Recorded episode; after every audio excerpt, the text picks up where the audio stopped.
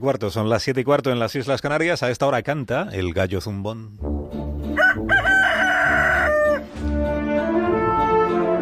Hoy con Antonio Lucas. Buenos días, Antonio. Buenos días, Alsina. Quiero hacer llegar mi solidaridad a ese preso que ha compartido celda con el presidente de la Asamblea Nacional de Cataluña, Jordi Sánchez, en la cárcel de Soto del Real. Un recluso que después de soportar un par de semanas al nuevo compañero de trena, ha pedido auxilio al director de la prisión para que lo cambien de módulo.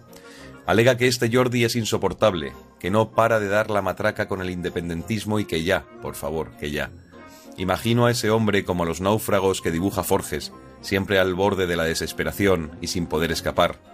Estar en la cárcel ya es suficiente castigo como para que te toque en la litera de arriba un indepe de los abducidos por la causa y al que imagino dando vueltas todo el día por los 20 metros de la celda alabando las bondades de la república que no va a ser.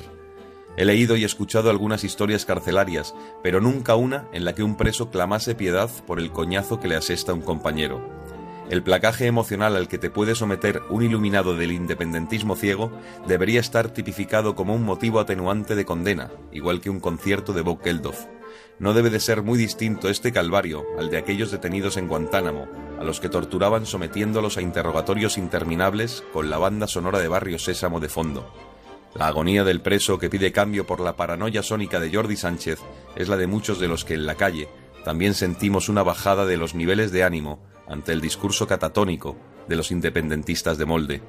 Yo más modestamente me pido cambiar de canal y desintoxicarme de tanta palabra farfullera. Ahora que Puigdemont los ha arrojado al foso con desenvuelta idiocia, solo les queda el deterioro de la pesadez.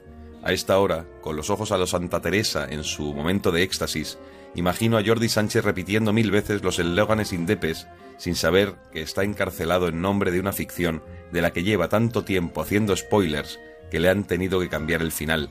Lo dicho, ese preso que pide auxilio también somos nosotros. Hasta la próxima. Hasta la próxima, Antonio, que tengas un buen lunes. Más de uno.